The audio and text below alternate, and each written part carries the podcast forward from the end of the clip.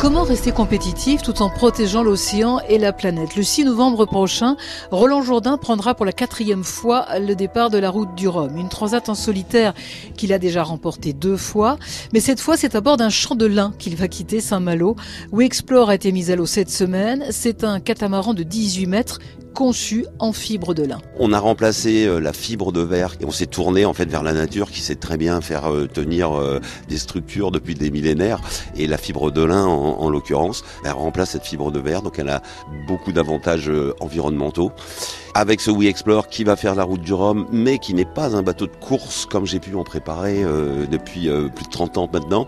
Il a un côté ambassadeur, euh, visionnaire sur, on va dire, le monde de demain, l'océan de demain, la navigation de demain, mais aujourd'hui on doit plus être marin, on doit plus être terrien, on est tous des mériens. Et We Explore est un, symbole de, de, tout ça. Mais pourquoi le lin? Le lin, il a fait naviguer des milliers de bateaux. On faisait les voiles en lin depuis, depuis des, des siècles. Le chanvre, le lin, c'est fibres végétales. Moi, en tant que coureur au large, je passe mon temps à essayer d'imiter la nature. Euh, le l'aileron du dauphin ou, euh, ou l'aile de l'albatros, on le jalouse tous pour faire nos foils ou nos safrans. Et donc ça a été un, regard aussi sur cette bio-inspiration du, du, végétal.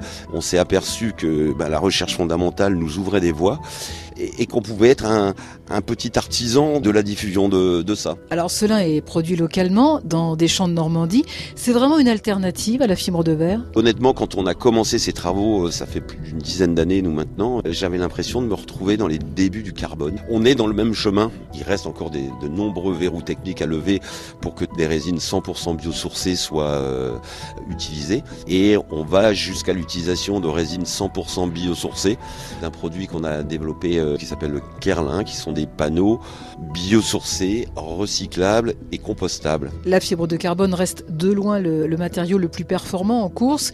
C'est compliqué de faire ce choix quand on est compétiteur. La philosophie de We Explore, euh, il y a cette preuve de concept du matériau, de la possibilité de limiter l'impact environnemental de nos réalisations, qu'elles soient nautiques ou, ou terrestres mais il y a surtout la mise en perspective aussi de nos usages et de la façon dont on se sert des choses et qu'on peut reporter dans nos règlements de course peut-être euh, dans un avenir prochain.